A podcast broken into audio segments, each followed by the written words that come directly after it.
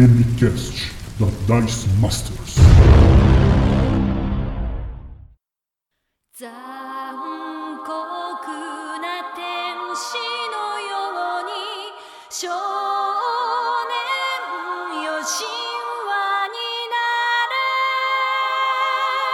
Fala iniciativa jogadores! Está começando mais um DMcast, o seu podcast de dicas de RPG e cultura nerd. Eu sou o Jean Rodrigo e serei o seu DM. Opa, boa noite galera. Eu sou o Carlos Madruga, mestre da Orgon RPG. É um prazer estar aqui com vocês. Então, a minha raça e a minha classe nesse mundo devastado será um suplicante de Carla e eu sou um humano sobrevivendo no mundo sem ninguém e nada. Salve seres das trevas, aniquilação aqui. E no mundo pós-apocalíptico eu seria o cara que tá lá na estação de rádio falando eternamente, esperando por um contato humano. Com um chapeuzinho de alumínio. Olá, senhoritos e senhoritas. Meu nome é César, sou do Estalagem Nerd Podcast e no mundo apocalíptico eu seria essa pessoa que, que ouviria esse rádio aí. Muito bom, Eu ia ficar no meu bunker escutando. muito bom. Olá, sejam todos muito bem-vindos a mais um episódio do DMCast. Eu insisto em fazer a abertura no episódio de todo mundo, né? É. Meu nome é Erli, eu sou o host lá do Mestres do Cast. Agora é só Mestres do Cast, vão lá descobrir por quê. Eu sou um monge cyberpunk num futuro onde eu não preciso mais de olhos pra ver, nem de ouvidos pra ouvir, mas eu ainda uso aquela roupa velha de monge que é bem da hora. Excelente. E hoje nós vamos falar sobre mundos e cenários pós-apocalípticos, como sobreviver em um mundo assim e principalmente como trazer a sensação de devastação para suas mesas de RPG. Mas primeiro, vamos para as DMs dessa semana.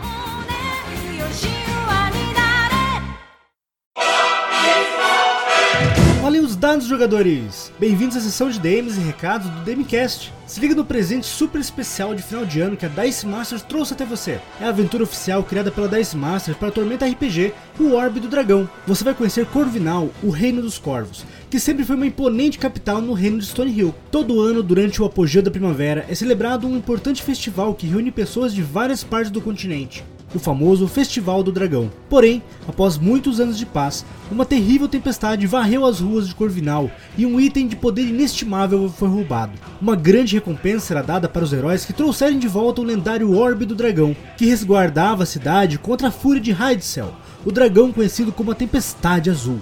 A aventura completa em PDF está em um grande desconto de Natal, de R$ 26,50 por apenas R$ 9,90. Baixe agora mesmo pelo link aqui no post, mas corre que a promoção é até o dia 3 de janeiro. E se você curte uma aventura old school, a Dice Masters tem algo muito especial para você. É o One Shot de Orb de Libra que vai rolar dia 10 de janeiro no canal da Twitch da Dice Masters. O Barão dos Guararapes é um latifundiário cruel e impiedoso. Através do medo, mantém seus empregados trabalhando de forma desumana e cobra pesados impostos das vilas dentro de seus domínios. Quando ninguém teve coragem de se levantar e agir contra esse terrível homem, surgem os bandidos do Ioporé, conhecidos como casacas vermelhas. Eles agem como justiceiros, roubando carregamentos de ouro e alimentos que vêm da capital para a sede da fazenda do barão e distribuindo secretamente entre a população mais pobre das vilas ribeirinhas. Mas o barão não aceitará mais as ações desse bando e colocou uma alta recompensa sobre suas cabeças. Eles têm um objetivo ambicioso pela frente. Sequestrar o filho caçula do barão, para obrigá-lo a libertar as pessoas de seu jugo maligno e permitir que vivam suas vidas em paz. Será que eles conseguirão ter sucesso em sua próxima e talvez última missão? Se ligue nas redes sociais da Dice Masters e de Orb de Libra para saber mais novidades sobre o evento Orb Day. Orb de Libra é o mais novo cenário nacional no estilo old school, totalmente compatível com o sistema de RPG Old Dragon. O Fast Play de Orb de Libra já está disponível na Dungeonist através do link aqui no post. Adquirindo esse Fast Play, você poderá contribuir com qualquer quantia para incentivar o desenvolvimento dessa obra. Entre de cabeça no cenário de Orb de Libra e aproveite esse incrível lançamento.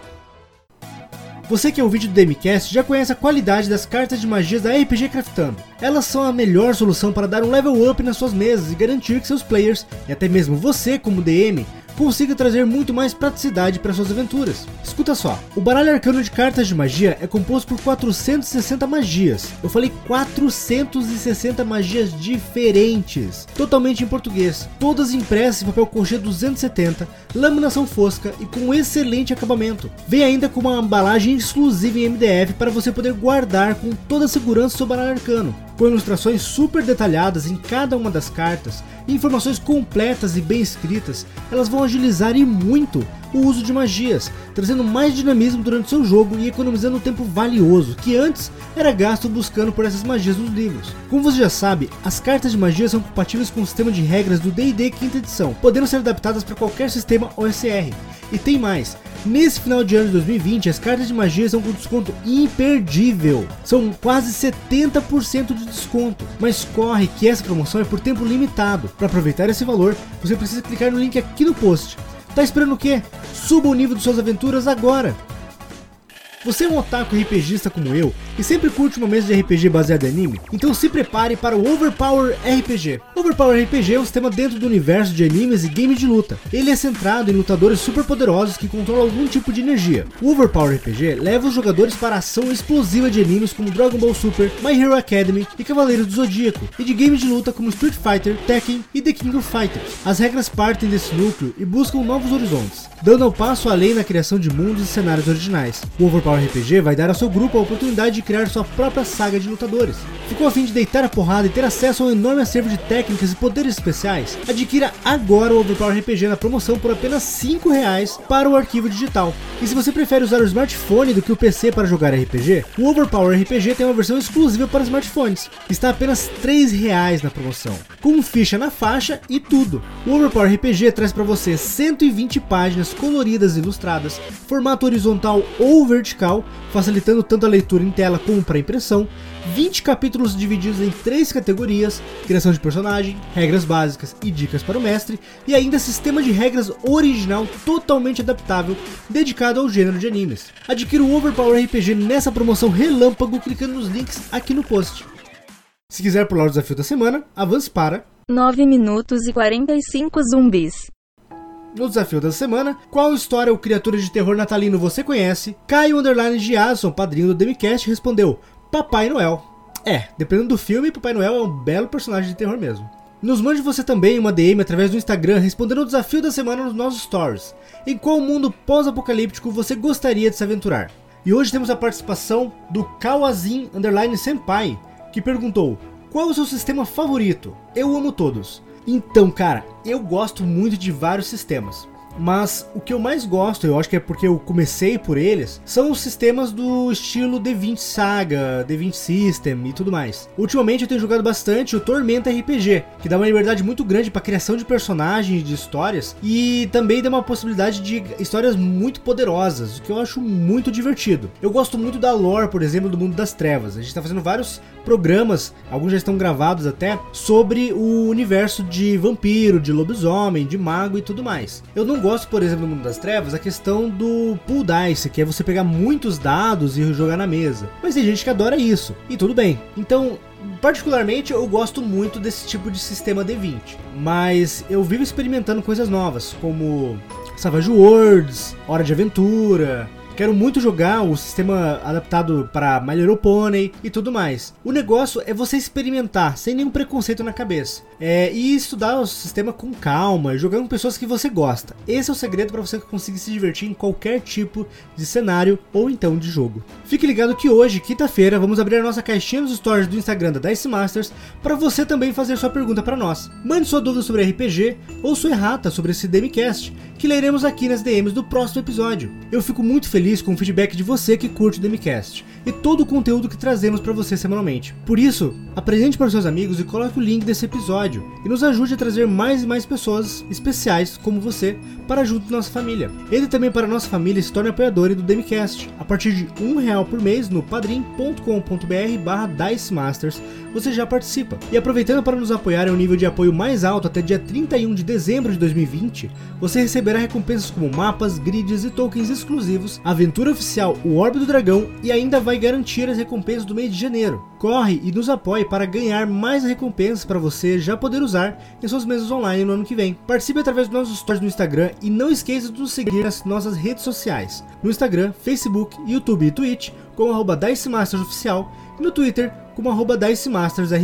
Mas agora, prepare sua ficha e seus dados, pois o cast vai começar.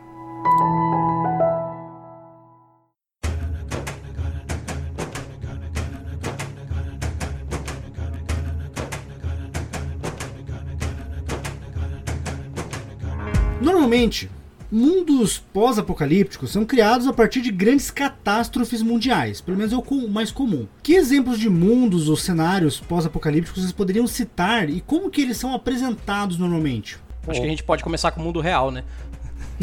2020 Que é um- né, é um bom exemplo. É, É, não, aqui. é. O nosso mundo é pós-apocalíptico. E na verdade a gente tá no apocalipse para o pós, né? E é um ótimo cenário pra criar RPG. Sim. O mais legal de 2020 é que ele foi super criativo. Ele pegou todas as ideias possíveis, né? E jogou tudo de uma vez. Falou, vamos fazer tudo isso.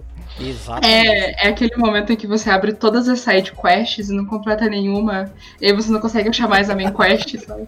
Tô caralho agora. Que eu... Ai, falei, Não terminaram os, os grilos, não, te- não terminaram Não, os furacão, não terminaram nada. É. Cara, Você e, soltou todos os ladinos, o dragão ficou lá. É, tá difícil. não, e temática não faltou, porque no começo do ano tinha é, a NASA confirmando contatos com alienígena. Contatos com alien- alienígena, não, né?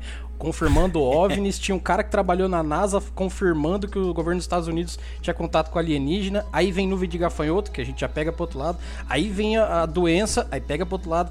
Tá fácil de fazer 2020 virar um RPG. Facinho. Não, é- de, cyber- de cyberpunk a bíblico, a gente tem tudo. Tem de tudo, gente.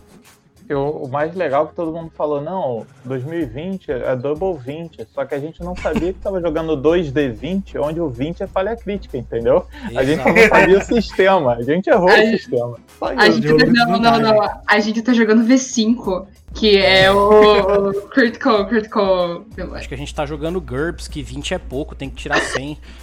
Deve ser isso. Deve Putz, ser isso. putz. Mas a- a- no- falando aqui um pouco sobre mídias e, e toda a criação que a gente tem, tem vários tipos de cenários pós-apocalípticos, né? A gente tava falando até antes da gravação aqui sobre a ideia do pós-apocalíptico nuclear, né? De uma guerra nuclear que tinha na Guerra Fria.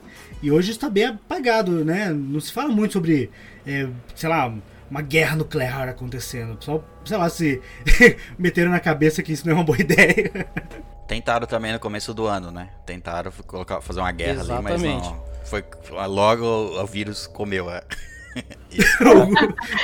Acabou com as expectativas. é. Eu acho que de guerra nuclear, né, cara, o que marcou a nossa geração, o Exterminador do Futuro, é uma ambientação, assim, que apesar de não ser um RPG, né, não ter tido um RPG, é uma senhora ambientação para um RPG pós-apocalíptico, né, cara? As máquinas Sim. tomando controle, uma guerra nuclear que você não consegue evitar, no máximo você retarda. Isso é bem anos 80, anos 70, aquele período pós-Guerra Fria aquela visão né, de um mundo dividido. Hoje em dia, realmente, a criançada já nem sabe o que, que é isso, nem sabe o que, que foi Guerra Fria. Cara, o pessoal não sabe o que é Matrix, mano. Matrix é é uma Nossa. obra de arte do pós-apocalíptico, cara. É, e assim, de, de Exterminador do. Futuro até Matrix, a gente tem o meio termo desse pós-apocalíptico futurista, com, sei lá, cyberpunk, toda a tecnologia possível. O negócio é que hoje em dia essa tecnologia é fato, ela não é mais uma ficção em si. Então fica, é, assim, pra quem é mais velho que nem a gente, que é tudo velho aqui, fica bonito ainda, mas pra eles não é pós-apocalíptico, é sexta-feira. Ah, é verdade. Porque É, não, ficou triste agora, vamos parar, chega, vamos vamos parar de falar sobre a idade, né? Mas realmente, o celular de hoje em dia faz coisas que nenhum computador que a gente conheceu na infância imagina, né? cara? O celular hoje em dia faz tudo. Particularmente hoje, eu acho que o cenário pós-apocalíptico que mais assustaria as pessoas seria a completa inexistência da tecnologia. Sim. Ah, não. Tem, tem, gente que ia, Nossa. tem gente que ia ficar perdido, não ia saber fazer nada. Eu acho muito massa aquele filme, O Livro de Eli, sabe? Porque, cara, é um mundo do, sei lá, dos anos 2000, 2010, devastado. Eu, eu não lembro se na se no filme eles explicam o que, que devastou o mundo, mas tipo, o pessoal não sabe nem o que é leitura, cara. É, é um nível de, de retrocesso muito doido, cara. Aí o cara tem um iPod ali, fica ouvindo musiquinha assim. Pô, mas é. Mas é. Isso aconteceu no apocalipse agora, né? É, Ou, É, nas tipo- próximas, ou nas próximas gerações, onde a pessoa nasceu com um celular ou um. Enfim, ela nasceu com internet. Não existiu é, infância sem internet. Não existiu. Não sabe andar de bicicleta, não sabe nadar, não sabe fazer. Não, não sobreviveria. Se acontece apocalipse hoje, olha, eu seria o zumbi número o 32. pessoal ali não ia sobreviver. É por isso que eu seria o cara lá na estação Olha, de rádio, mano. Que eu, Eu acho que nem pra isso eu serviria, porque todo, todo filme de pós-apocalipse, um dos protagonistas, do nada, ele sabe mexer num rádio amador, ou montar um rádio amador. Cara, eu não faço ideia, eu só sei ligar tipo a MFM. E nem isso direito. Isso aí, isso aí é na ficha, tem uma qualidade que chama Jack of all trades, né? Aí tu sabe qualquer coisa, tu rola um dado. Aí o cara magicamente tira um No vídeo. Brasil É, seria aquele instituto de cursos do Brasil, né? Que você fazia pelo correio e aprendia a montar um rádio. Aham. Telecurso Se 2000. for comparar com o mundo de agora, o, o pós-apocalíptico nosso seria uma parada meio Mad Max, meio dessa forma assim, não tem continuação, que nem o livro de Eli, não tem tecnologia, logo real apocalipse. Tipo o filme do Smith lá, eu o sou Sua a lenda, Lenda. cara. Tem, Olha, tá tudo Você lá, só que não tem mais. você usou o pior exemplo de todos, porque Mad Max é em 2021. Não fala isso. Não dá Eu usei o melhor exemplo. O, o- o Mad Max é em 2021. Sério, então, mano? O Cara, primeiro? Não. Sério, É. o primeiro. Caraca, eu tenho que então, esquece o Mad Max, por favor. Olha, o Brasil quase que se tomou uma seca gigantesca e se tornou deserto, igual todas as faixas é, de- dessa altura do planeta no mundo, né? Imagine se ano que vem a gente começa a entrar numa seca tão ferrenha que literalmente morre sudeste brasileiro, por exemplo, porque vira deserto. É Mad Max? É total. É total. Isso por causa da, da- da- da ações na Amazônia, no Pantanal, que acaba com os rios, os rios aéreos, né, que, que são chamados.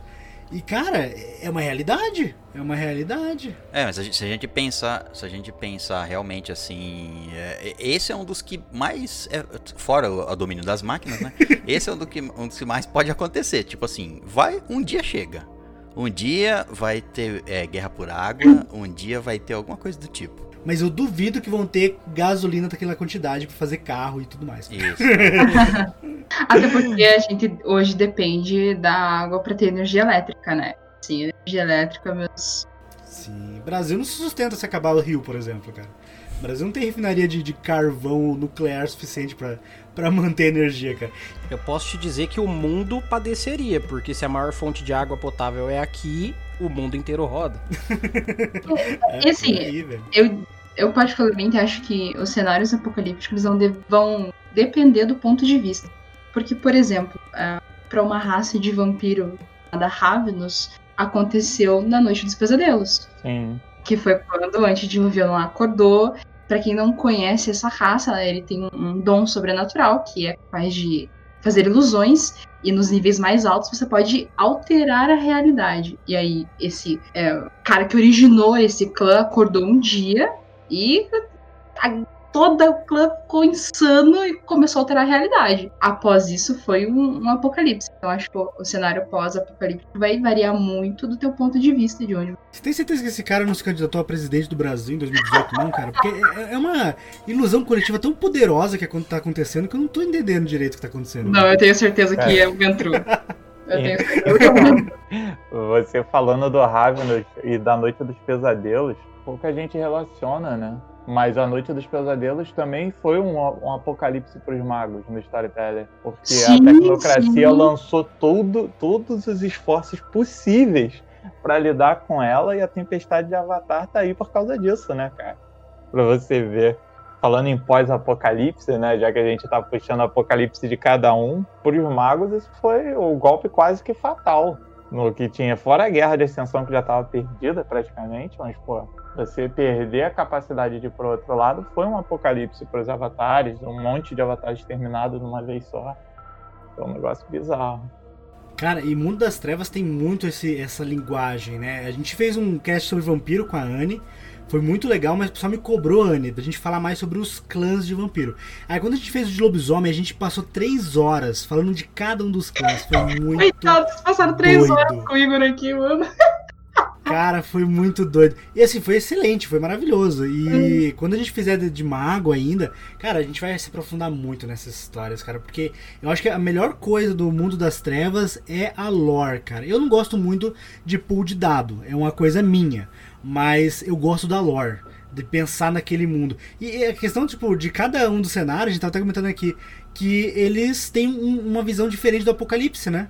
Exatamente, exatamente. Porque é, veja só, exatamente o que eu tô falando, o apocalipse ele vai depender muito de, de onde vocês. Porque, por exemplo, a gente vai pegar um apocalipse aí, as pragas do Egito, gafanhotos e blá blá blá, e tudo isso acontecendo. Pra um vampiro, foda-se. O cara separa um rebanho, protege ele.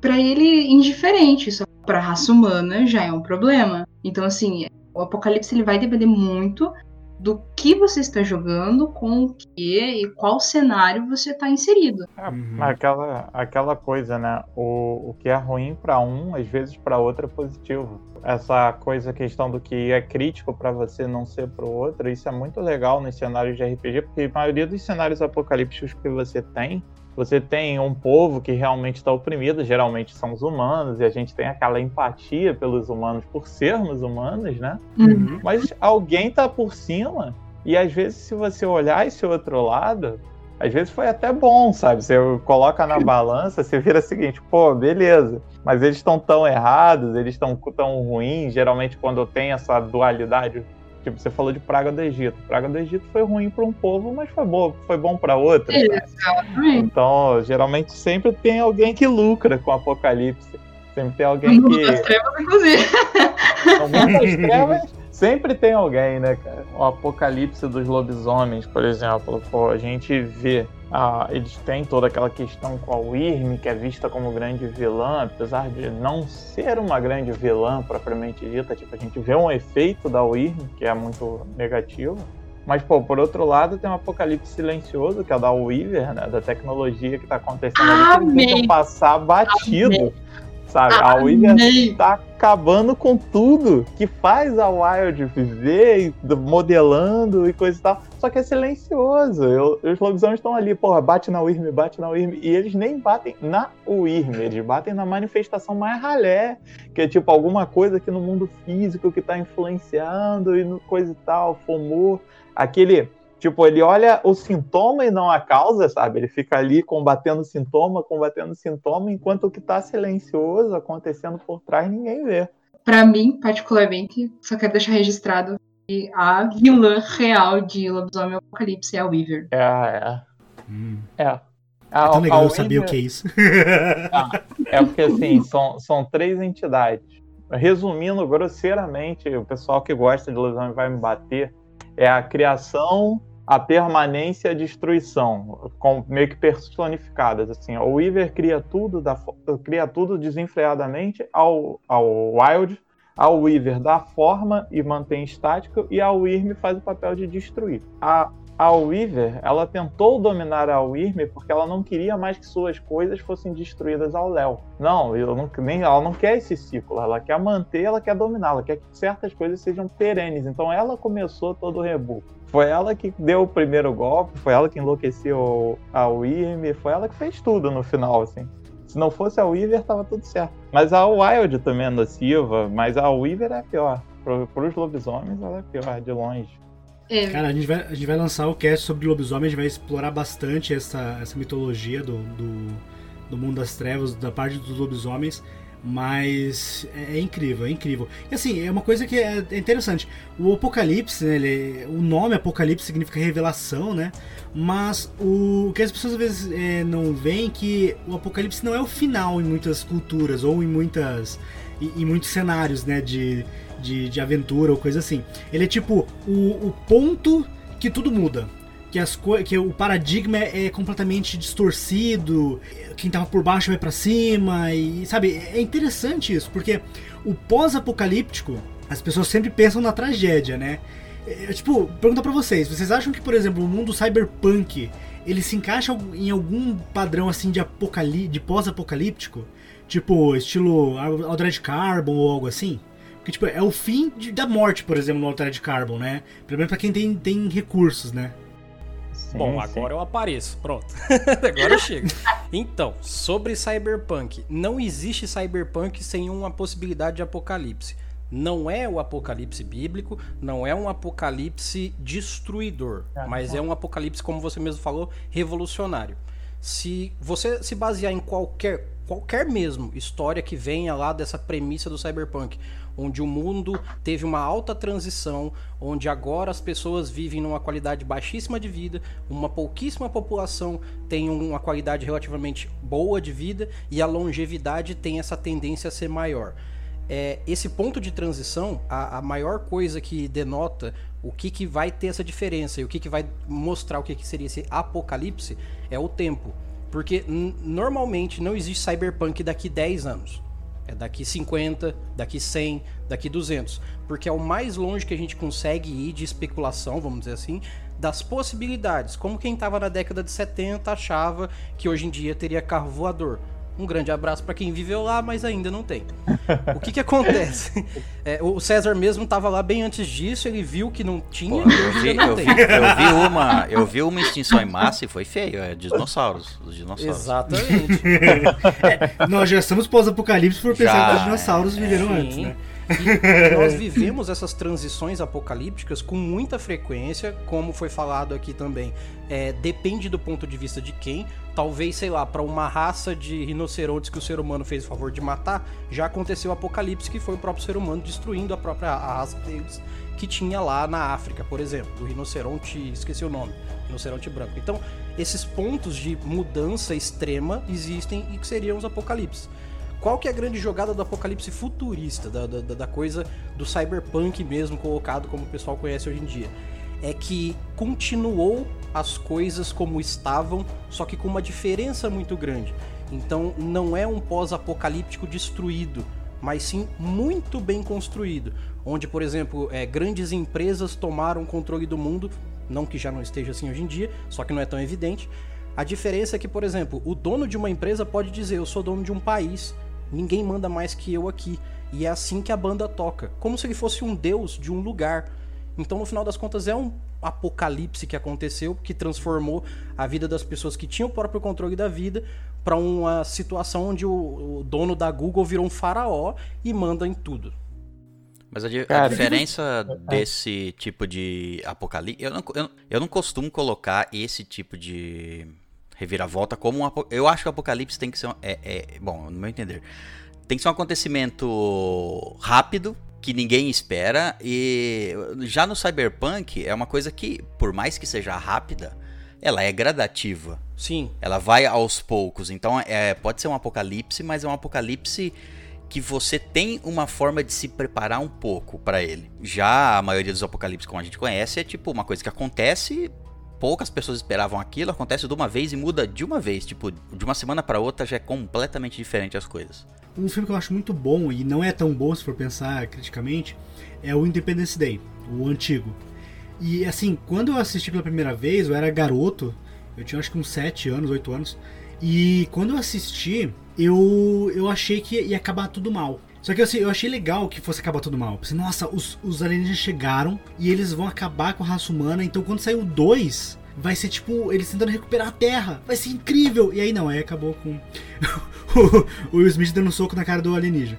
Mas, mesmo assim, cara, é- eu acho assim, mundos pós-apocalípticos é, com invasão alienígena. Cara, isso é uma, uma temática que eu acho legal. A gente vai falar sobre tramas e perigos depois, mas eu acho legal porque te permite colocar qualquer tipo de maluquice. Tipo, ah, agora existem monstros, agora existem zumbis, agora existem é, lobisomens e vampiros enfiados no meio do- do- da população. Isso tudo, se colocar uma invasão de uma criatura externa, um alienígena, um cutulo ou o que for, cara, é muito pano pra manga pra, pra narrativas de, de terror e de sobrevivência, né? Exatamente. Inclusive, deixa eu te atravessar com uma coisa que é dentro do que você tá falando, que é o seguinte. Hoje, contemporaneamente, para você mostrar para uma pessoa, sei lá, de 18 a 20 anos, hoje em dia, um pós-apocalíptico, compensa muito mais pelo quesito de que a gente não sabe o que tem fora daqui, você utilizar o apocalipse vindo de fora, com alienígena, seja o que for, porque o desconhecido gera a trama mais forte, mais envolvente, e por consequência dá aquele cagaço de jogar. Você vai entrando, pô, o, o, os ET vão vir, é, tá certo, o Guia do Mochileiro das Galáxias pega muito pesado com isso, mas eles deletam o planeta de uma vez, e é isso aí. É um pouco pós-apocalíptico demais, mas ainda assim, você vê um cara que teoricamente ele é o único sobrevivente da Terra no universo, e ele vai dar rolê no universo porque não sobra mais nada, então o apocalipse dele é muito instantâneo, é muito hard, e ele só sobra viver no universo com as coisas que estão lá e ele nem sabia que existia. Até pra ele aquilo é um apocalipse por, por ser uma transição extremíssima. Só que se você for fazer um RPG pra pessoas que têm a mente de hoje, que não, não se envolvem tanto com esses temas mais antigos que a gente gosta mais até, compensa muito mais você falar assim, ó, uma raça de alienígena que a gente não tem conhecimento nenhum tá vindo e vai dominar a Terra. Porque se a gente não tem conhecimento nenhum, automaticamente vai gerar essa coisa do o que, que é esse apocalipse que eles trazem, então. E isso tem uma tendência a ser muito futurista. Então a gente tem aí que po- pode ser que num futuro, até para RPGs mais antigos, falando aqui bem de RPG, a- a- abusar das formas futuristas pode, pode ser uma saída para que você tenha novos pós-apocalípticos. Sim. Eu, eu acho que pra um mundo pós-apocalipse, principalmente na área de RPG, o desconhecido é sensacional. Exato. Porque eu assisti uma série agora recente chamada Cidade dos Mortos, série russa na Netflix. Pô, Super muito recomendo. boa. Muito boa. Porque assim, a série toda é. Você quase não vê nada sobre o apocalipse em si. Você só vê o desespero das pessoas tentando entender o que tá acontecendo e fugindo. Mas eu vou te falar que essa série, ela pega um, um dos critérios que pra mim, quando eu trabalho um, um cenário de desespero, um cenário de apocalipse, é o crucial, cara. O, a gente tá falando de inimigo de fora e coisa e tal, mas nessa série, o maior inimigo é o próprio homem. Entendeu? Exatamente. Eles É entre eles.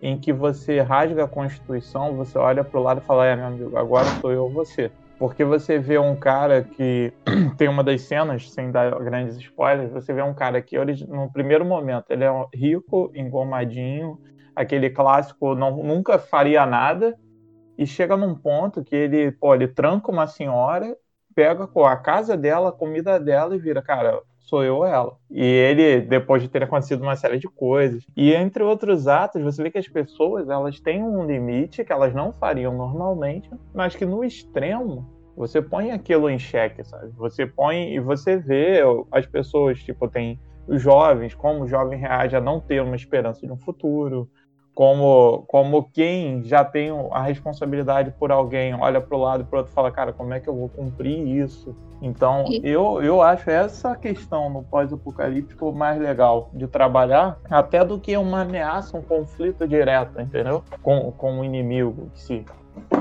Mas é que isso aí você pode colocar em qualquer apocalipse. né? Sim, sim. Isso. Em qualquer É. apocalipse, seja alienígena, seja qualquer um, sempre tem o humano, sempre tem todas as séries The Walking Dead, enfim, qualquer é, Fallen Skies, que é sobre invasão alienígena, sempre tem o humano é, como um ponto de problema também, né? Sempre você pode botar o até a ameaça principal, mas sempre tem a, as subameaças que é o ser humano, sempre. Né? Uhum, The Last of Us, por É, o, o bacana dessa série é que ela explora o cenário pós-apocalíptico de uma maneira em que você não sabe de fato o que é que tá acontecendo. É o puro e completo desespero. Eles sabem, é, ouviram dizer no jornal que tem uma doença, mas eles não sabem o que de fato tá acontecendo. E você nem chega a saber isso na série. O que você chega a saber é que, cara, tá acabando e as pessoas estão desesperadas.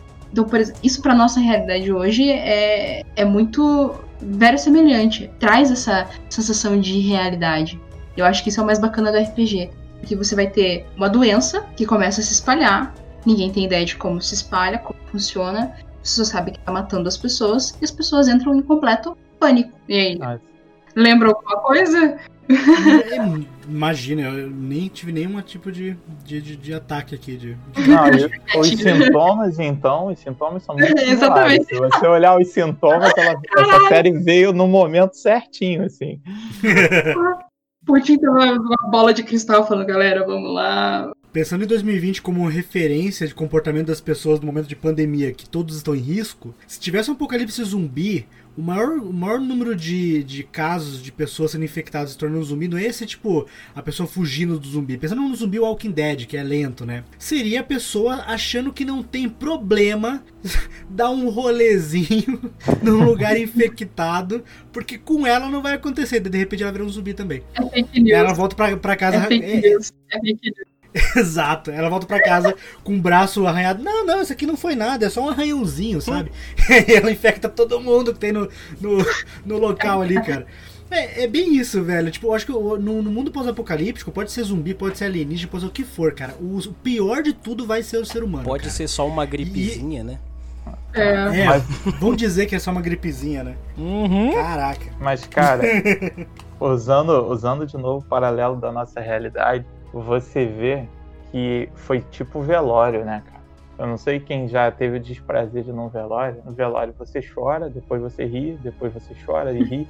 As pessoas primeiro entraram num pânico e todo mundo assim, não, a gente tem que fazer, estoca comida, começa a se cuidar, entra aquele desespero do pensar no primeiro eu. Depois as pessoas se solidarizaram durante um tempo, depois elas se desesperaram, depois elas simplesmente entraram numa apatia. A, a- o comportamento das pessoas mudou muito rápido. E se você pegar num jogo e você colocar esse, esse tipo, essa própria experiência que a gente viveu, de alguns incrédulos, de outros vendo, tipo, ah, o mundo acabou, outros tentando se cuidar e outra galera simplesmente, ah, vambora, esquece. Cara, isso dá pra você levar essa, esse momento, como dizia um amigo meu, ah, eu sempre quis participar de um momento histórico, não sei o que, ele agora vira, porra, que merda. Que arrependimento dessa Nunca mais. fase.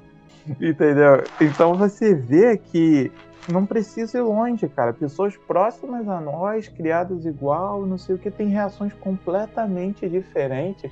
E, pô, pra quem é mestre, cara, tá sendo um momento assim de tipo oficina de teatro, que a pessoa vai pra olhar e aprender, sabe? No Twitter ele descobre várias facetas do ser humano, cara. Ah, Um dia, se a gente for parar pra que a gente vive hoje, dentro do cinema, aí eu vou falar de Mundo das Trevas, e estou falando de Mundo das Trevas o tempo todo, porque eu sou desse, dessa área, Que eu sou do Eu mundo das trevas. Exato. Mundo das Trevas. ah, pra quem ouviu, sou um rápido na é isso. É, mas uma das. o- Hoje, que nós vivemos hoje, já é um mundo pós-apocalíptico. O apocalipse aconteceu lá atrás, lá com o Criador, quando teve toda a treta com os anjos durante a criação e acabaram caindo, enfim, foram pro abismo. Então, o que a gente vive hoje já seria um cenário de pós-apocalipse. É, nesse cenário sim, ele sim se encaixaria. Né? A gente pensa muito em pós-apocalipse também nessa parte de sobrevivência extrema, né? Conforme o perigo, conforme o mundo e tal. Né? Mas em várias culturas reais, inclusive, é dito que esse fim do mundo seria um ciclo, né? E não tá muito errado, se for pensar na questão de, de grandes catástrofes que aconteceram na, na Terra e dizimaram milhares, até milhões de espécies, isso é corriqueiro, é terça-feira, né? A Terra Você não precisa ir longe, cara. Por exemplo, isso que a gente estava falando do, do cyberpunk como um pós-apocalíptico, cara. A teoria do cyberpunk é a teoria que a galera já tinha antigamente. É quase um neomalthusiano, assim, tipo, pô, não tem lugar para todo mundo, não tem recurso para todo mundo. Antes era comida, mas não tem o que fazer com vocês. Então, galera, separa essa galera aqui para se dar bem, ter uma condição e o resto que se vire. Então, Saudades não tá- Thanos. Precisava instalar o dedo e matar metade da galera. mas, mas se você pensar, é uma teoria, cara, batida, que já foi, já voltou, já foi, já voltou, mas a briga continua a mesma. A briga por recurso se tornou a briga por vaga. Não tem espaço. Então tem uma galera que fica segregada e os universos cyberpunk são muito assim. Se você olhar o Alita, teve até um filme recentemente, que é um, eu ia, excelente, eu adorei, um cara. quadrinho, um mangá, eu ia tem citar esse filme. várias sagas. Cara, se você olhar, você nitidamente ali você tem um extremo. Você tem uma galera no chão que não tem um, lembrança da cultura, não tem coisas escritas. Tanto que, para quem leu, tem umas abstrações, tipo assim, ah, o que eram os boinas verdes? Era uma tribo de sol- uma tribo de guerreiros antigos e blá blá blá, que eles não têm a menor ideia do que eles estão falando, sabe? Eles têm escombros de memória e tem uma outra galera que vive no mundo completamente acima e coisa e tal, que também não é muito legal. Tanto que o Uhum. Walter Ed Carbon, que foi citado, cara, aquilo ali é Zalém. Exato. Aquilo é Zalém sem tirar nem pôr. Pra quem conhece a Alita, o grande mistério, assim, pô, não dá pra falar, mas aquilo é uma cópia de Zalém. É, é que assim, é tanta coisa hoje em dia que existe, né? Que é difícil você não referenciar, né? Mundo pós-apocalipse. Colocar zumbi, vão, vão falar de Romero.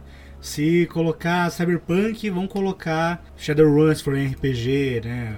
É, e assim, é, é difícil não ter referências, né? Ter citações ou até mesmo coisas é, propositais, né? é Sim, sim. colocado. Até Porque um- porque a vida imita a arte. Sim. Exatamente, exatamente.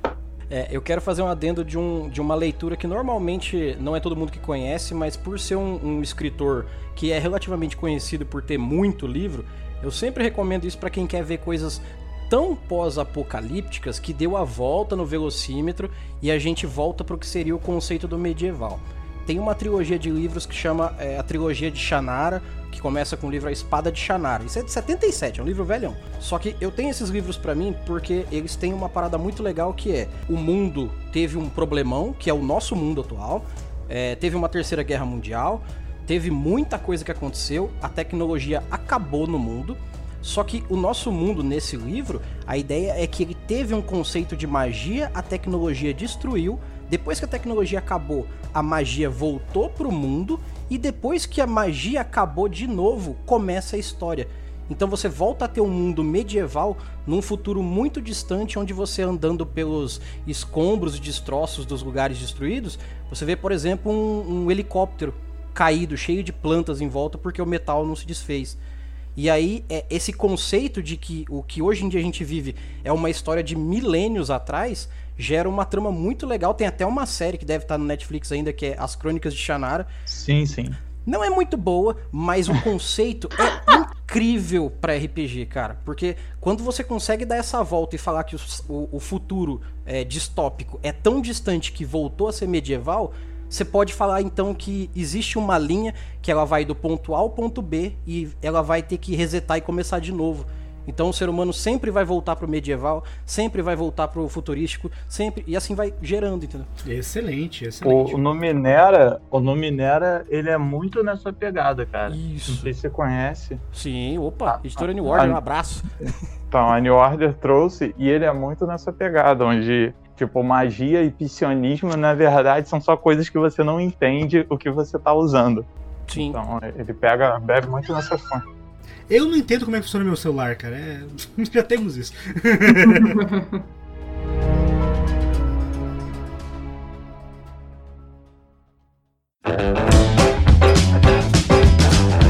Quais são os tipos de tramas e perigos desse tipo de cenário que vocês gostam de usar em suas mesas?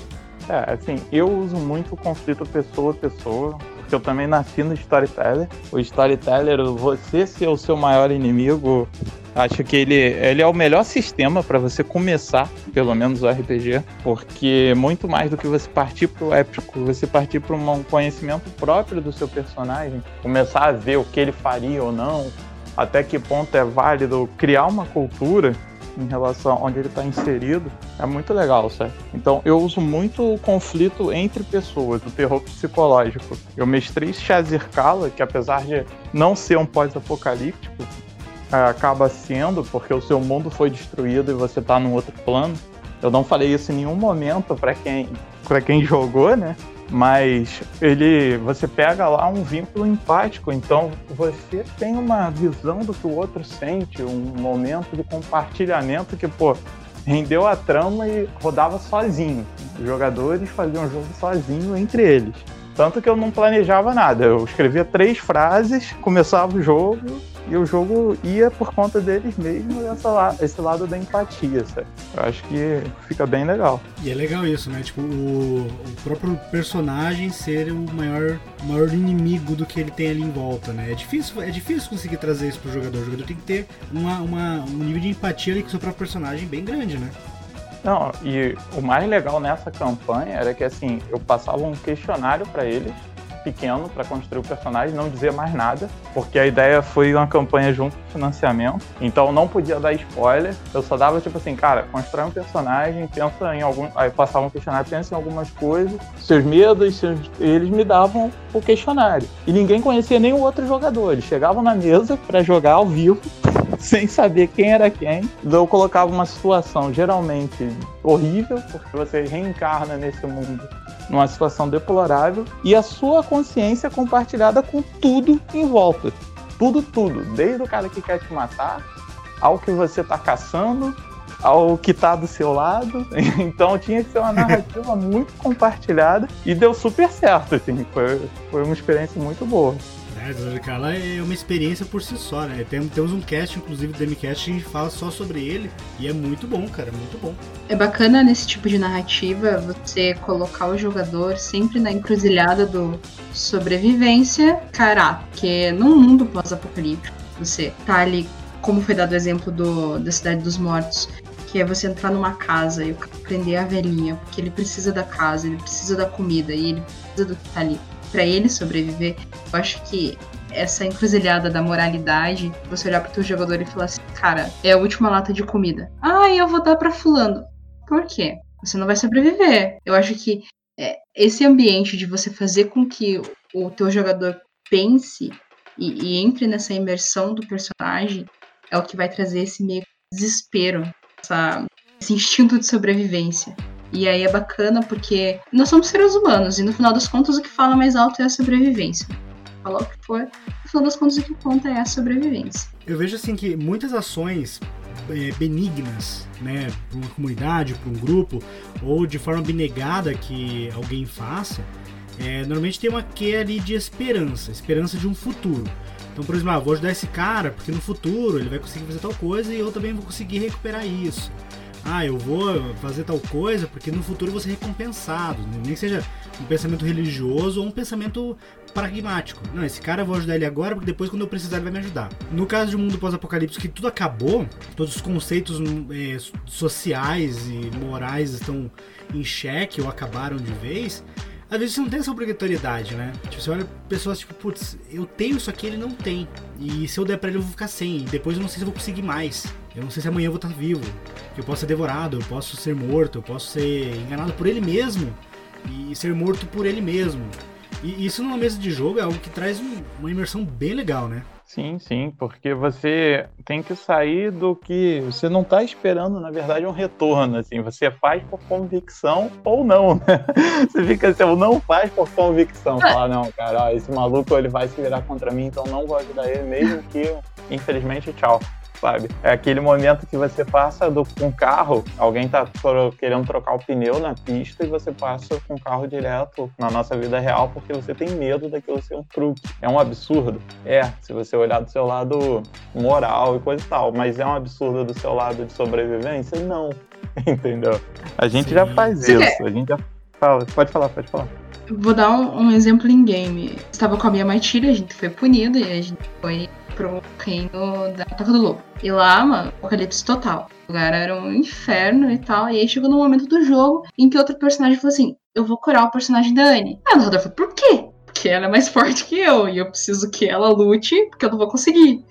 Então, assim, o cara não tava se importando comigo. Ele tava se importando porque eu poderia lutar no lugar dele. Eu acho que essas escolhas saber jogar dessa maneira é o que vai trazer esse, essa vibe sobrevivência. Porque no final das contas, o cenário pós-apocalíptico é isso, é a sobrevivência. Não importa de que maneira for, você tem que sobreviver. É, o principal, Sim. a principal coisa que eu coloco também em- em- quando eu mestro alguma coisa pós-apocalíptica é isso, é a sobrevivência. É o principal motivador, né? É, você tem que sobreviver não só como personagem ali, mas, né, como ser humano ali. In- inclusive, não sei se já jogaram This War of Mine. Ainda não. É, é um é um jogo, ele nasceu como jogo de PC, mas ele já. Eu, eu vou falar especificamente do jogo de tabuleiro. Desse negócio de. O jogo de tabuleiro é meio que um jogo de RPG, só que mais. sem muitas opções, né? Você tem as opções definidas ali. Mas This War of Mine é um jogo que foi produzido por dois é, sérvios, eu acho que é. Que eles passaram por uma, pela, pela guerra lá na Sérvia. A, a- a base do, do jogo é você, são, você e seu grupo de sobreviventes que vocês se encontraram ali. Não se conhecem, se encontraram, estão sobrevivendo juntos. Escolheram sobreviver junto meio à guerra. É uma guerra que passou por ali, devastou o lugar. O lugar tá inteiro em, escombros e tem uma guerra. Os dois lados estão guerreando ainda. Mas sabe aquela guerra que, tipo, passou pelaquela cidade e tá. O front tá lá longe. Mas tá pra trás ficou soldado e tá tudo destruído. E você tem que sobreviver ali. Você tem que sobreviver fazendo. No jogo de PC também é isso, tá? Mas no jogo de tabuleiro.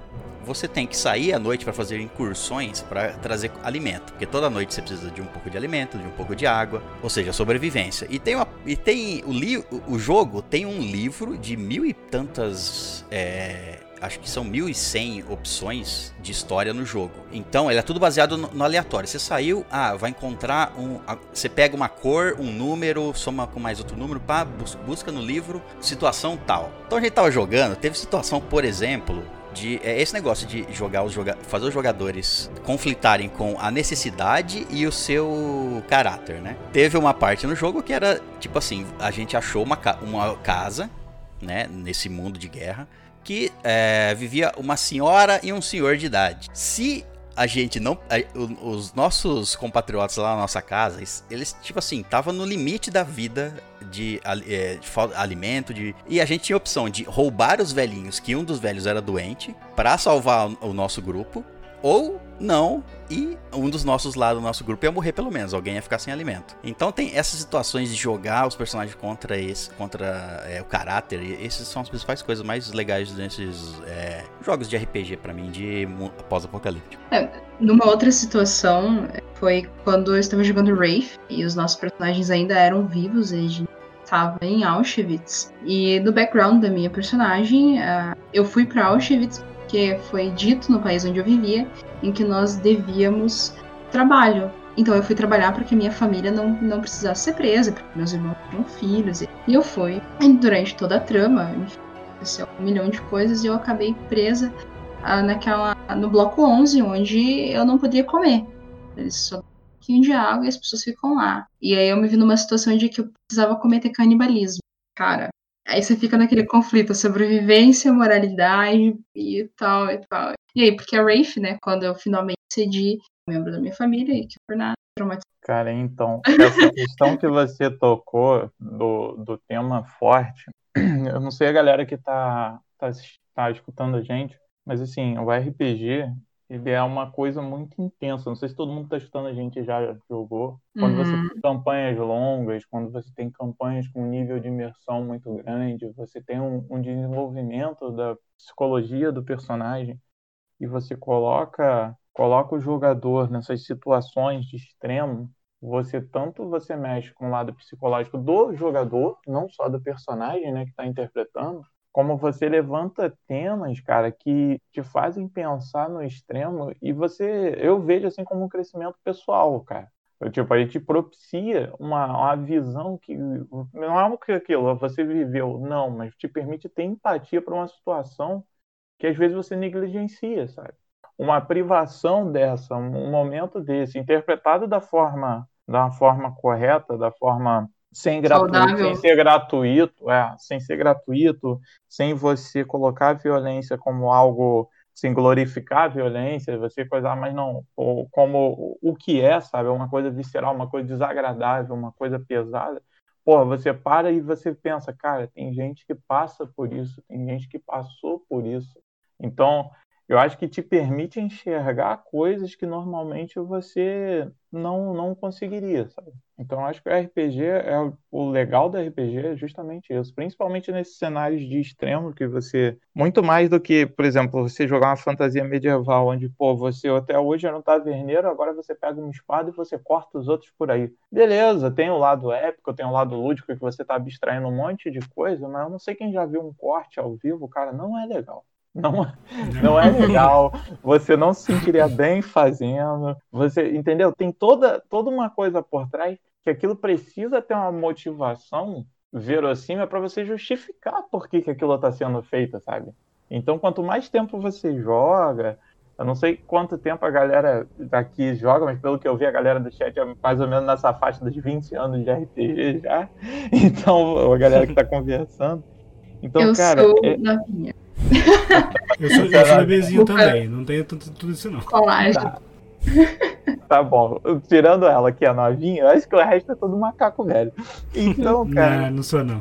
você vai assim e, pô, é, é muito legal, assim. Eu acho extremamente enriquecedor. A real é que se 2021 for Mad Max, só vai sobreviver RPGista. Gente está preparado! A gente está preparado! Nós somos preparados para isso a nossa vida toda. Mas bem que. Pelo menos bem que do- mentalmente. 2020 tá, tá bem fraco, né? É- Eu acho que foi assim, ó. Quem quer que seja que controla do nosso mundo. Quem Quem- tá rolando quem os dados quer-? A quantidade Isso. cósmica tá no controle? Quem quer que sejam os deuses aí, ou um o deus, ele tá. Ele faz- fala assim, ó, vou fazer um teste pra vocês aqui, ó, nível 1, tá. E a gente, a gente falhou já, né? Vou te dar uma doença com 1% de chance de morte. Vamos ver Isso, isso. Imagina se ele dá uma de 20% aí. Isso aí tá sendo um treino pra quando. Porque se assim, o que falta nas pessoas é medo, né? Se vem uma coisa mais pior aí, a gente não. não, não- não- Se não fosse, tá um, se preparado. fosse um ebola, a gente tava devastado, Tá, gente. tá. Ebola é Eu vou 40, pegar 50% de gancho- chance de morte, cara. Eu vou pegar de gancho o que o César falou sobre o medo. Eu tenho pra mim que o pós-apocalíptico é uma ótima oportunidade pra você trabalhar o horror, o horror visual, o horror descritivo dentro do RPG. Porque é, se você tá num futuro onde as coisas destoam tota- totalmente do que a gente tem hoje, e a possibilidade de estar tudo ruim é quase que 100%, eu, pelo menos nos meus RPGs, eu, eu bebo, pelo menos no que eu trabalho de é, esses pós-apocalípticos, eu bebo é, como se fosse uma garrafa PET de Junji Ito. Pra quem não sabe, ele é um escritor de horror que escreve umas coisas legais, muito da hora. Leia se você tiver capacidade mental, tipo Uzumaki e coisas assim. E só que assim, é na mesma pegada do Lovecraft, aquela coisa do terror inenarrável e tudo mais, mas por que que eu acho que isso cabe muito bem num pós-apocalíptico? Porque uma vez que você tem que a normalidade acabou, a possibilidade do anormal e do é, quase que inenarrável, pelo menos, é muito maior. Então você consegue colocar com as mesmas situações que todo mundo falou aqui de é, situações sociais onde eu devo decidir se uma criança ou um velho vai comer, se a minha vida tá valendo mais do que de outra pessoa. Você coloca tudo isso com pontos com um pouco de horror, com um pouco de é, questões visuais, onde além da questão social, a pessoa tem uma questão mental quebrada, você faz com que as decisões dela fiquem mais inusitadas, fiquem é, um pouco mais protecionistas, porque a pessoa tá tendo várias, sabe, alucinações, ou tá vendo coisas que na cabeça dela não seria normal, ou tá vendo coisas que geram estranheza, e aí ela tem que se apegar ao pouco de humanidade que ela ainda tem, tentar salvar o pouco que ela ainda é, conseguiu guardar no bolso ali.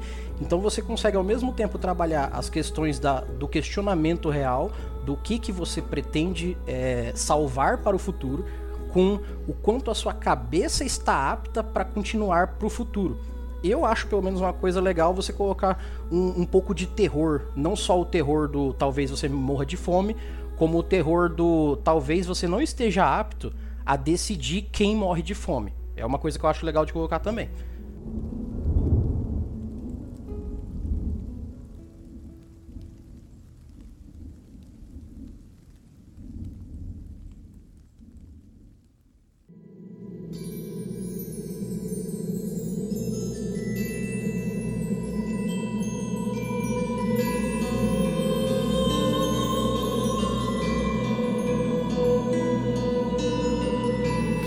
Quais sugestões de aventuras pós-apocalípticas vocês poderiam sugerir para o ouvinte que quer narrar algo mais dark? Pode ser uma sugestão para cada um, é um tipo de narrativa, um tipo de aventura ou algo assim.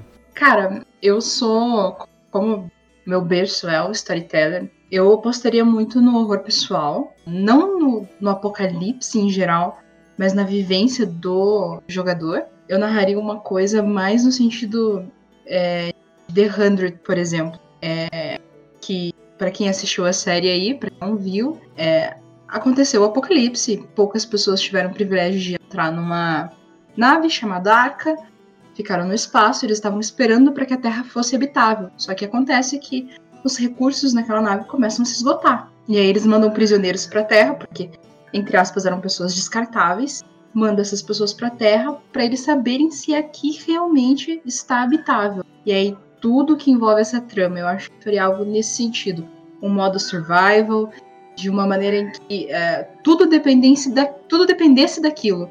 Para que quando eu colocasse o, jogador em situações do tipo é, moralidade versus sobrevivência, ele ia ter que escolher entre a sobrevivência dele ou a sobrevivência de todos. Em relação a cenário de apocalipse, cara, eu acho que uma proposta que pode ser bem legal de se desenvolver no caso você não precisa saber ao certo o que aconteceu, é realmente a dúvida, mas pegar uma galera num ambiente confinado. Por exemplo, você Eu, eu trabalho em um ambiente confinado, né? Eu trabalho, no caso de uma plataforma, em um ambiente que você está muito alheio do mundo. Então você poderia pegar um ambiente desses, isolado, onde você tem periodicamente o momento de ir embora, o momento de deixar, e simplesmente ninguém vem. Ninguém vem, ninguém volta, você fica ali aguardando o seu momento de ir embora, você não tem como simplesmente sair. E você estaria num lugar de privação e sem contato com o mundo externo. Então eu acho que isso pode gerar uma tensão, porque assim, você até tem recursos, você pode conseguir uma certa quantidade de comida para você poderia pescar, mas a água é um recurso que vai acabar e você tá ali naquela convivência, você espera que tenha um retorno, mas esse retorno não chega e você coloca os jogadores para viver nesse ambiente onde os recursos são escassos e lidar uns com os outros. E quem sabe, o mundo acabou ou não, talvez só o seu mundo, você vai acabar tendo que descobrir ao longo da sessão. Assim. Uma referência boa disso é o Maze Runner, que não é exatamente a história mais incrível do mundo, mas é bem isso. Os caras estão trancados num lugar, estão sobrevivendo e dá na telha deles de e o que, que tem depois do muro? E aí começa a história. É. Muito bom. É aquela história do você amarra o elefante no, né, no tronco a vida toda, depois quando você amarra ele no galho, ele não vai sair. Pensei bastante em fazer uma aventura. Eu gostaria de fazer uma aventura num, num pós-apocalíptico, nesse sentido que também que vocês é, que o Carlos falou, mas assim, acon- acontece alguma coisa. Seja uma explosão, seja alguma qualquer Uhum. coisa, acontece um apocalipse e você, os jogadores não sabem o que está acontecendo. Não sabem o que está acontecendo e com elementos de horror. alguma coisa nesse sentido, colocar os jogadores para eles descobrirem o que está acontecendo e no meio disso eles vão começar a teorizar sobre o que é, o que está acontecendo, quem são os inimigos. Encontra uma pessoa, a pessoa dá um boato, fala alguma coisa que é que viu alguma coisa, que é isso, que é aquilo, que escutou aquilo, e os jogadores vão tendo que sobreviver e enfrentar situações e descobrir um que esse apocalipse tem mais de sobrenatural do que ou coisas estranhas que não são comuns. É, eu, gostaria, eu, go- eu gostaria de mestrar uma. Eu gostaria de uma aventura nesse, nesse sentido. Muito bom, mano. Eu vou te falar que assim, eu nesse ponto eu sou um mestre meio bobão, que eu gosto de fazer umas coisas que o- os jogadores, principalmente por mestrar pra muito iniciante, que eles não fiquem tão boiando pra encontrar respostas. Mas uma coisa que eu tenho pra mim é que as referências das coisas velhas podem ser repaginadas e colocadas de uma forma muito mais legal. Pra alguns velhos que vai estar ouvindo aí, vai saber a referência do Kevin Costner no Waterworld. Mas, pra quem é novo, cara, Google, é isso. Waterworld é filme velho. Só que é Mad uma... Max na água. É, Mad Max na água, exatamente. Só que é tudo na água. E uma coisa que a gente vê muito, por exemplo, no, no pós-apocalíptico é a escassez dos recursos, incluindo a água. Nesse lugar, é, a- além da escassez da água potável, porque todo o resto é água, você vai ter a parada do não tem onde plantar, não tem como fazer nada, porque tudo é água. Tipo assim, você vai ter que, cara, viajar, você vai ter que velejar, você vai ter monstros aquáticos, vai ter uma, uma, uma quantidade muito maior de coisas acontecendo em volta de você, que você vai ter zero controle, e até dos seus próprios pés você vai ter um controle muito baixo, porque você vai ter que ficar em cima de um barquinho, em cima de uma jangada, em cima de um navio. Então é, é um. é- chega a ser um terror por um lado, mas é um tipo de sobrevivência que as pessoas não estão acostumadas, então acho que nesse ponto pegaria legal para uma galera que já tá um pouco preparada para alguns pós-apocalípticos. Ah, se fosse faltar água, sei lá, eu cavaria um buraco até achar água. Tá, mas e se não desse para cavar um buraco? Nessa pegada assim de Waterworld. E ó, eu vou te falar que o mar Excelente. é cruel. O mar é cruel. É, Ó, Cara, se assim, o ser humano não aprendeu tudo que tem no mar até hoje, imagina se tudo, toda a terra virasse mar. Então aí que a gente não ia ter consciência mesmo do que tem no mar.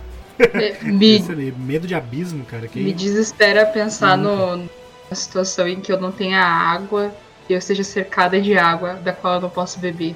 Mano, Assustador, né? assustador. Pode, uma vez só. é, muita gente enlouquece, né, cara? Tem muita gente que, assim, só de estar a bordo já fica tenso. Não, tem muita gente que surta. Só de estar isolado e olhar pro redor e não ter terra.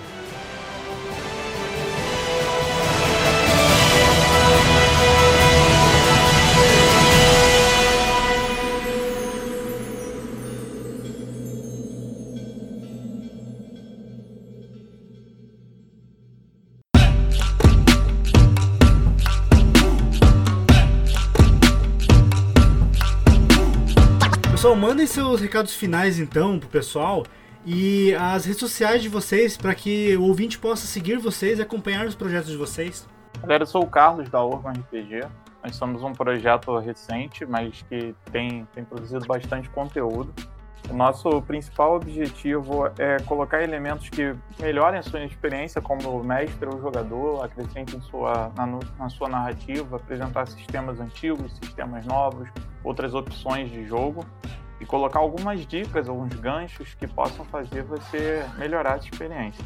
Nós estamos fazendo campanhas no YouTube, no Twitch TV, nós estamos jogando vários jogos no formato de minissérie, geralmente com canais parceiros. Então a gente narra na Orgo, em outros canais também. Você encontra alguns vídeos nossos espalhados por aí, a gente tem o link no nosso YouTube. E estamos produzindo materiais para trazer uma sensação de low magic e elementos realistas mesmo para sua fantasia por mais épica que seja, trazer alguns pontos para melhorar o seu a sua interpretação, que você consiga ajudar você a enxergar o seu personagem como alguém. Olhar o NPC do lado como mais alguém além de você. Então, quem quiser conhecer mais da Orgon, a gente tem lá o nosso Instagram, Orgon RPG, o Twitch, Twitch TV, lá, lá barra RPG, e o YouTube, youtube.com barra RPG. Fica aí o convite, tanto para vocês quanto para os amigos aí que estão com a gente nessa conversa para conhecer o nosso projeto. Valeu! Eu sou a Aniquilação, eu sou lá do Recanto das Trevas. Nós somos hoje um dos maiores servidores de World of Darkness do Brasil. É, temos aí ultrapassado 70 mesas rolando no servidor. É, vai ter link para vocês entrarem aqui, podem entrar lá, falar comigo, enfim, a galera. Eu também sou o host do Iniciativa RPG, que também é um podcast dedicado ao mundo das trevas. E a gente tá com uma série bem legal agora, falando de todos os cenários de mundo das trevas, mas o básico do básico para você poder conhecer, apaixonar e poder jogar. Bom, meu nome é César, sou, lá, sou host lá do podcast Estalagem Nerd. A gente nasceu como um podcast, mas estamos em todos os lugares do planeta Terra. Você pode procurar tudo por eh, Estalagem Nerd, seja Instagram, seja o YouTube, seja Facebook, seja Twitch. Estamos lá com uma mesa inicial, iniciada lá no, na Twitch com o querido Jean e o Erli. Estão lá como jogadores. Infelizmente você só vai, só vai voltar a jogar em janeiro, mas é, é, isso. A gente tem episódios de podcast sobre RPG também, é, narrativas, né? Tre, é, duas aventuras de RPG lá em podcast e temos uma, uma no YouTube e temos essa da da Twitch iniciado, então vocês podem pegar no comecinho lá, certo? Então é isso. Perfeito. Bom, e meu nome é Erli, eu sou host do Mestres do Cast. Agora, em todo lugar que vocês procurarem é só Mestres do Cast. A gente usava o nome antigo de Mestres de Aluguel, mas não usa mais, porque agora a gente é só um podcast, mas agora a gente vai ser um podcast com um, um, uma categoria um pouco mais trabalhada ali, então estamos focados nisso. E se vocês quiserem procurar qualquer coisa nossa, seja rede social, seja ouvir o nosso podcast, você pode procurar em qualquer agregador como esse que você está ouvindo o DMCast aqui por Mestres do Cast. Você vai achar o nosso conteúdo lá. E se você quer aprender mais sobre podcast, é, aprender sobre esse mundo que a gente está falando aqui também, o por trás do, dos bastidores, fica ligado lá também nos nossos episódios, que eu vou falar um pouco disso também. Então, quer aprender de RPG e podcast? Ouça o Mestres do Cast. Excelente, excelente. Sigam também a Dice Masters nas redes sociais, no Twitch, no Instagram e no Facebook como arroba Dice Masters Oficial e no Twitter como arroba Dice Masters RPG. Esse foi o Demicast. Jogue muito RPG e que os dados estejam com você.